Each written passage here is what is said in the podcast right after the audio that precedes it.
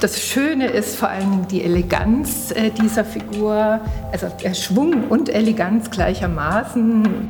Und er, wenn er kommt, man denkt gleich, Gott Shiva kommt hinterher. Der Stier schreitet energisch aus und hat dabei so einen ganz äh, melodischen Gang. Der läuft so wie auf einem Laufsteg. Der neuralgische Punkt, Elisabeth, wenn du auch mal mit guckst, ja. ist, glaube ich, der Vordergrund. Weil der hat vorne so viel Luft.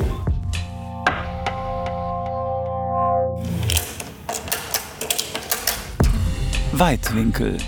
Globale Sammlungsperspektiven. Ein Podcast der staatlichen Museen zu Berlin.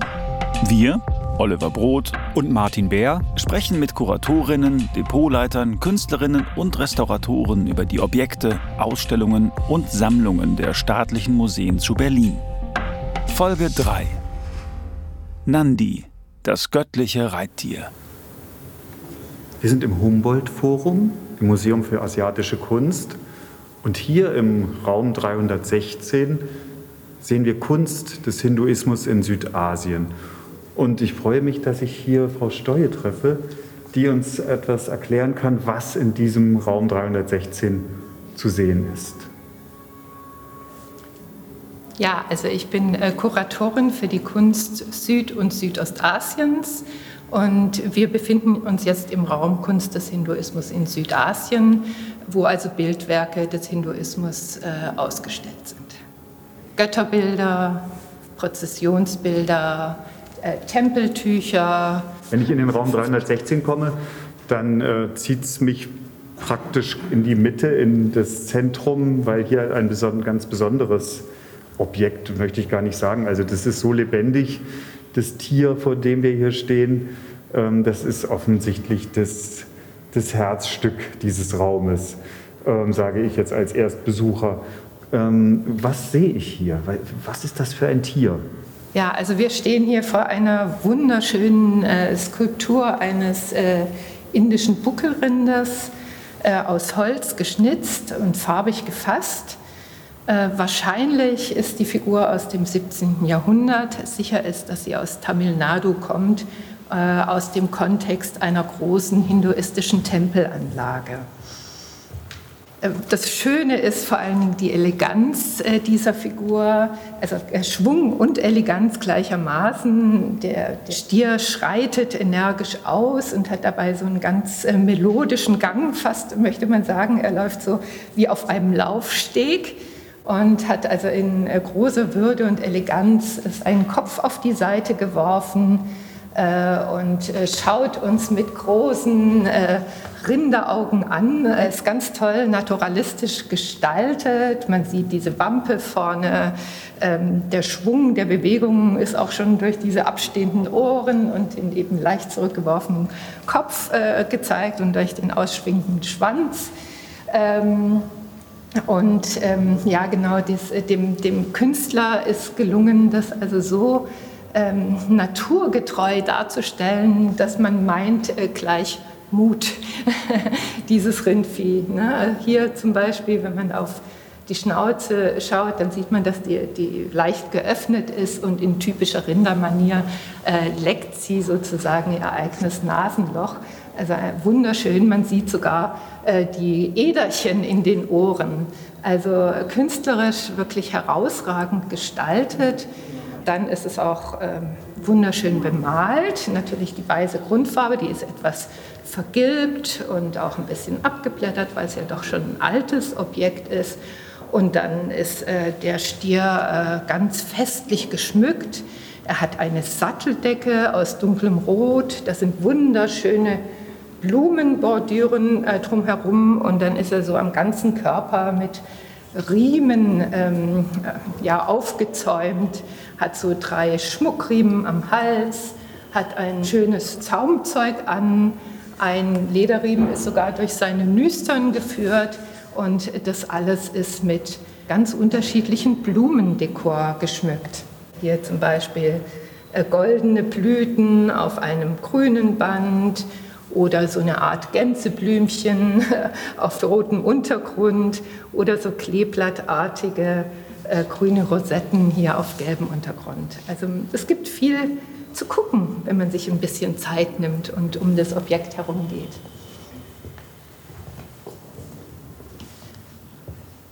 Ein sehr dynamisches Tier, eine sehr dynamische Darstellung. Also der sieht wirklich so aus, als würde er gleich loslaufen oder hier losschreiten durch diesen Saal.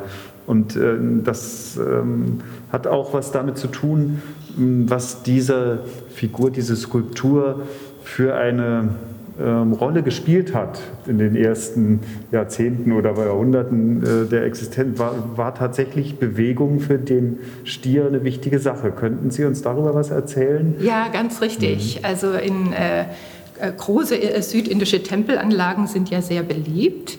Es gibt das fest installierte Götterbild der Hauptgottheit, aber dann gibt es eben auch immer wieder Feste im Jahreslauf und zu diesen Festen gehen die Götter spazieren. Und dazu gibt es bewegliche Götterbilder, die sind eigentlich immer aus Bronze.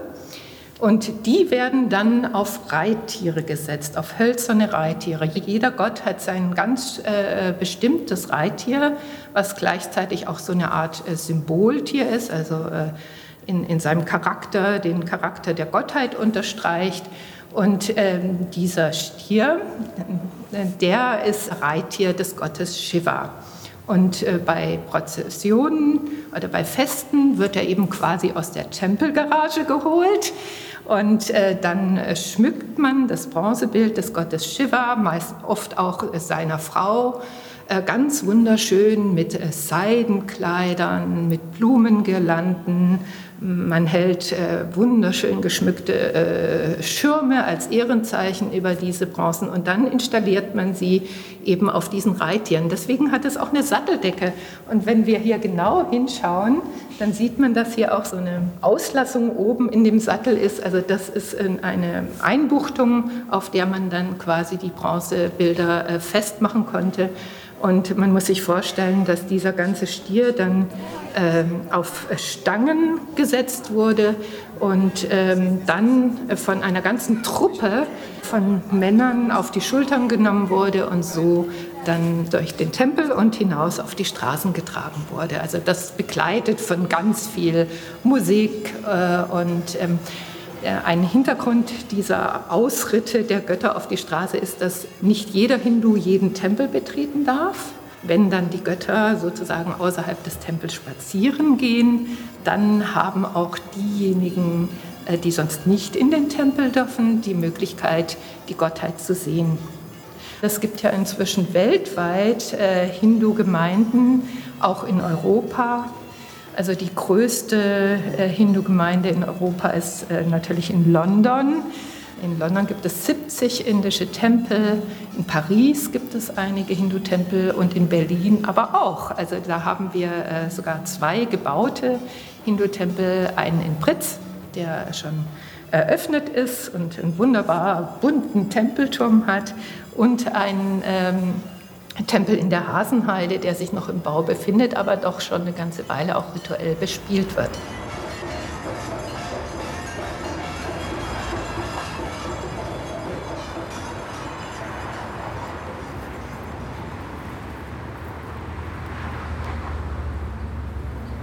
Mein Name ist äh, Vilvanathan Krishnamurti, aber eigentlich in der haben gar keine Familienname. Das ist nur ein Name, Geburtsname. Wo wir nach Deutschland kamen, haben die gefragt, welches Familienname, welches Vorname.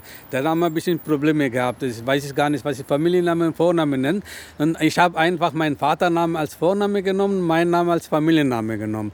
Aber das war auch ein Fehler, jetzt merke ich, weil meine Schwiegertochter ist auch Frau Krishnamurti. Meine Frau heißt auch Frau Krishnamurti. Das ist ein bisschen schwieriger zu erklären. Aber äh, ich bin auch äh, sagen seit äh, 75 als Gastarbeiter damals nach Deutschland gekommen. Und damals war ja ganz wenig Hindu-Gläubige in Berlin und auch überhaupt man, äh, äh, asiatischen Menschen war ja ganz wenig Leute waren. Und damals auch die Idee gehabt, dass wir irgendwie einen Tempel bauen können. Die Gelände von Indo-Tempel, wo damals äh, ein Grundstück von Rathaus Neukölln bekommen haben, zum Tempel zu bauen. Äh, sehen Sie, das ist die Eingangbereiche, das ist die, nennt man Rajagopuram, das ist Königsturm. Das heißt, der Sri Ganesha Tempel, der hier entsteht, ist schon was sehr Besonderes. Was Besonderes. Nirgendwo in Europa, sogar in London gibt es keine und das ist geteilt, getrennt mit den Eingangbereichen und dem Tempel. Das ist wirklich eine Landmarke, denn ähm, schon bevor ich heute hergekommen bin, beim Vorbeifahren, fällt das ja wirklich auf. Also es ist ja nicht einfach nur ein Turm, was wir hier sehen. Die viele Leute, die vorbeigehen, können sich schauen, kann viele Touristen kommen vorbei und gehen sie vorbei, kommen die wieder zurück, machen sie eine Aufnahme. Weil pro Tag mindestens, wir haben ja sagen wir, 100 bis 150 Leute fotografieren. Und für, für uns sieht auch äh, ein, ein Wahrzeichen von einer der Wahrzeichen in Berlin geworden sind. Besonders wenn die Kinder sehen, viele Kinder, die kleineren Kinder, die gehen, Papa, guck mal, ich habe gesehen, der Elefant geht da oben sitzen, kann man das schön, das ist schön und schöne Farbe, ist das Gold und ähnliches. Ah, die Kinder müssen schon ganz gut nach oben gucken, um den Elefanten Natürlich, zu sehen. äh, Der äh, Elefant ist ja ganz oben. Nee, die zweite Reihe. Die zweite Reihe, ist, ganze Reihe ist Elefanten, Ganesh, Gott Ganesha. Das ist ja gewidmet. Die einzigen Tiere, die ich jetzt noch sehe, sind die, aber Nandis. Ganz viele. Das sind die Nandis. Das Würden ist Nandis. Das mal genauer erklären. Nandis, er bewacht das Gott Shiva und zweitens, er ist Rhythmusgeber. Also wenn er Gott Shiva rauskommen soll, er muss weg frei machen mit Musik. Also das werden meistens in indischen Mythologen Nandi äh, dargestellt mit Trommelspieler. Also er macht weg frei mit Gott Shiva, wenn er rauskommen soll. Oder wenn er tanzen soll. Weil er, bei uns ist ja Gott Shiva dargestellt für Musik und Tanz. Also er, wenn er bewegt, bewegt die ganze Welt. Aber dafür braucht er Rhythmus. Das nennt man Ananda, Ananda Tandava. Tandava bedeutet Tanz, Ananda ist freudiger Tanz. Also Nandi ist ein sagen mal, Musikangeber. Er trommelt die Musik und danach Gott Shiva getanzt. Wenn der Götter rauskommt, die Prozession startet, da fängt erstmal die Nandi an. Also Nandi kommt Vorderseite erstmal und er, wenn er kommt, man sieht gleich, Gott Shiva kommt hinterher. Das heißt, wenn der Nandi kommt, das ist Zeichen für das äh, Gläubigen hinterher, da kommt unsere Gott, Gott Shiva, dass er gleich rauskommt.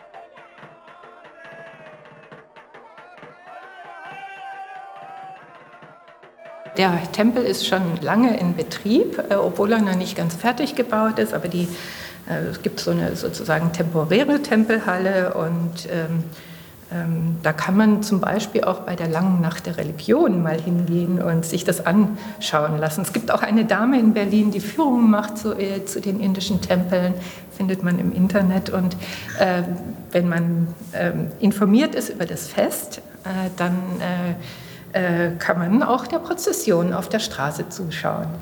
Jetzt nochmal zurück zu dem Nandi, der hier im Raum 316, ähm, im Raum der Kunst des Hinduismus in Südasien im Humboldt-Forum ist.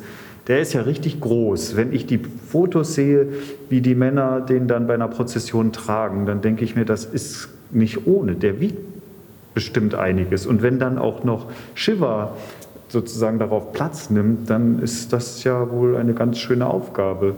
Das ist eine Plackerei und diese Plackerei wird als religiös verdienstvoll angesehen. Also es gibt, ja Parallelen dazu auch im christlichen Bereich.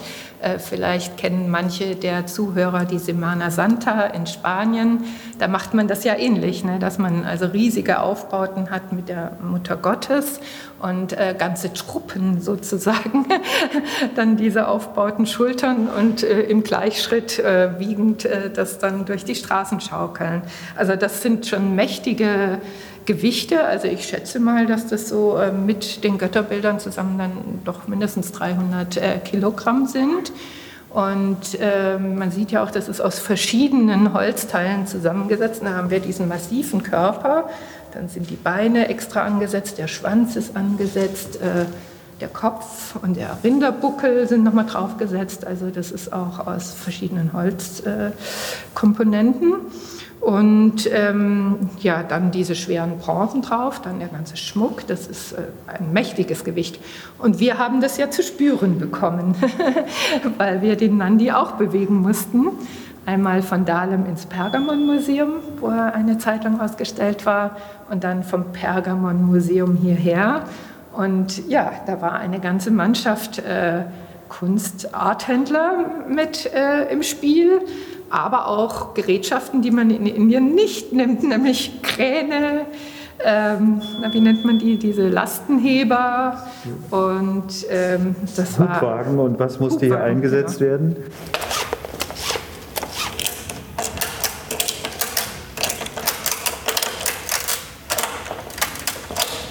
Okay, das reicht, stopp, oder? Stopp, stopp, stopp, stopp. Der neuralgische Punkt, Elisabeth, wenn du auch mal mit guckst, ja. ist, glaube ich, der Vorderruf. Weil der hat vorne so viel Luft an der Kante. Andererseits sind wir mit dem hinteren. Der hintere Vorderruf kann auch nicht weiter vor. Nee. Nandi steht ja noch nicht so lange hier. Nein. Also das war ja gro ein großes Ereignis im Leben von Nandi, dieser Transport hierher, der jetzt nicht auf den Schultern der Gläubigen in der Prozession, sondern, wie Sie sagen, mit technischen Hilfsmitteln. Was ist denn die besonders, besondere Herausforderung dabei, ein so schweres und kostbares und schönes Objekt heil von einem Ort in Berlin zum anderen zu bringen. Worauf muss man besonders achten oder was hat Sie als Kuratorin da besonders beschäftigt? Ja, das ist natürlich, die muss man behandeln wie ein rohes Ei.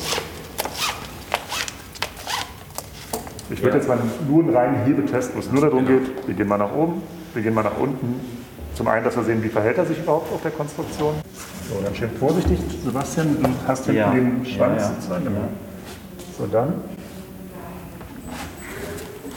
sehr gut, sehr gut, sehr, sehr gut. Wieder runter? Ja. Wenn man hier so steht als Besucher, denkt man, ach, wie schön der Nandi, der große Stier, hier aufgebaut ist und äh, weiß gar nicht, wie viele äh, Stunden Arbeit das ist, äh, ihn tatsächlich auf dieses Podest, auf dieses maßgefertigte Podest zu bekommen und hier sicher und äh, unbeschädigt und gut aufzustellen. Also das ist eine Präzisionsarbeit, äh, wo viele Leute eine ganze Menge Schweiß und Konzentration ja. und Mühe drauf verwenden. Ja, der ist so einen halben Millimeter länger hier. Der ist 11,5, aber ja.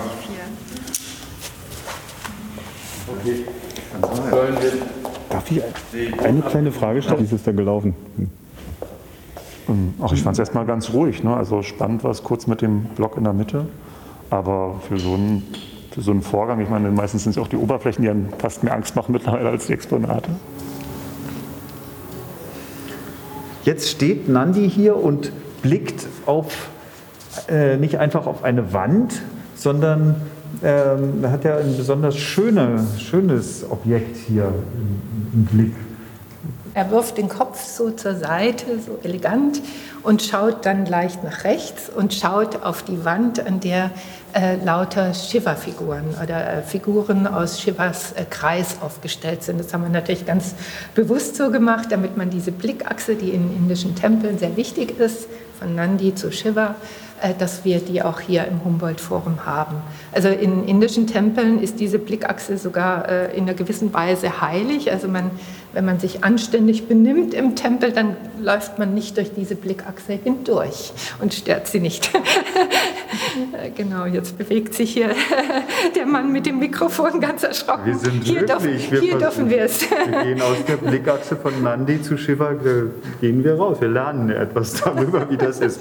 Und genau. Nandi blickt also hinüber zu Darstellungen von Shiva genau. und anderen aus dem Kreise der Götter. Ja, genau. Also wir haben hier äh, vier, nee, fünf äh, Figuren von Shiva an der Wand aufgestellt, verschiedene Formen, weil in Indien hat ja jede Gottheit nicht nur eine Form, sondern viele verschiedene Erscheinungsformen, von abstrahiert bis, äh, bis äh, ja, menschengestaltig und mit bestimmten Mythen verbunden. Und dann sind außen an, am Rand ähm, äh, sind noch die beiden Söhne Shivas dargestellt, also der Kriegsgott Skanda Kartikeya und ganz außen der elefantenköpfige Gott Ganesha. Und hier gegenüber haben wir dann äh, auch äh, die Ehefrau von Shiva mit thematisiert in einer Bronze, die die Hochzeit von Shiva und Parvati darstellt. Und wir haben auch noch den tanzenden Shiva ausgestellt. Äh, wir haben natürlich jetzt hier in diesem im Museum den, den Eindruck der Ruhe. Aber eigentlich sollte man sich das ein bisschen vors innere Ohr holen, dass das wahrscheinlich mit einem, äh, diese langen Feste, diese Prozessionen sehr viel mit mit Musik, mit Rhythmus zu tun hat. Ja, mit Rufen. Die, die, die, die Leute, die, äh, die, also wenn die Gottheit auftaucht, ist wie beim Popstar fast, fängt, fängt die Menge an zu rufen und äh, es gibt dann so Fanfaren dazu. Man kann sich dann tatsächlich auch ein bisschen einen Eindruck verschaffen. Wir haben dann eine ähm, Medienstation, auch hier im, im Raum zur Kunst des Hinduismus. Und da ist äh, dann tatsächlich auch eine Einheit ähm, äh, aufgespielt zum Nandi. Vielleicht noch eine kleine Anmerkung. Also der Nandi ist ja, solange er nicht für die Prozessionen gebraucht wird, wird er quasi immer an der weggeparkt. Also in südindischen Tempeln gibt es dann große Galerien und da sieht man dann in jeder Bucht sozusagen ein anderes Reittier stehen wo die in der Hasenheide den Nandi aufbewahren, wenn keine Prozession ist, das weiß ich nicht. Da müsste man den äh, Priester, Herrn Krishnamurti, fragen. Ähm, aber zur Prozession ist er dann zu sehen.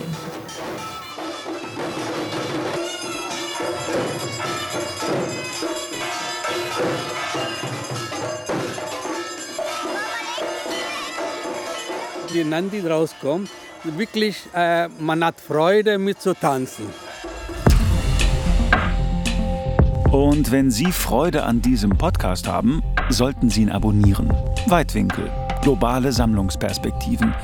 Ein Podcast der staatlichen Museen zu Berlin, produziert von Martin Bär und Oliver Brot.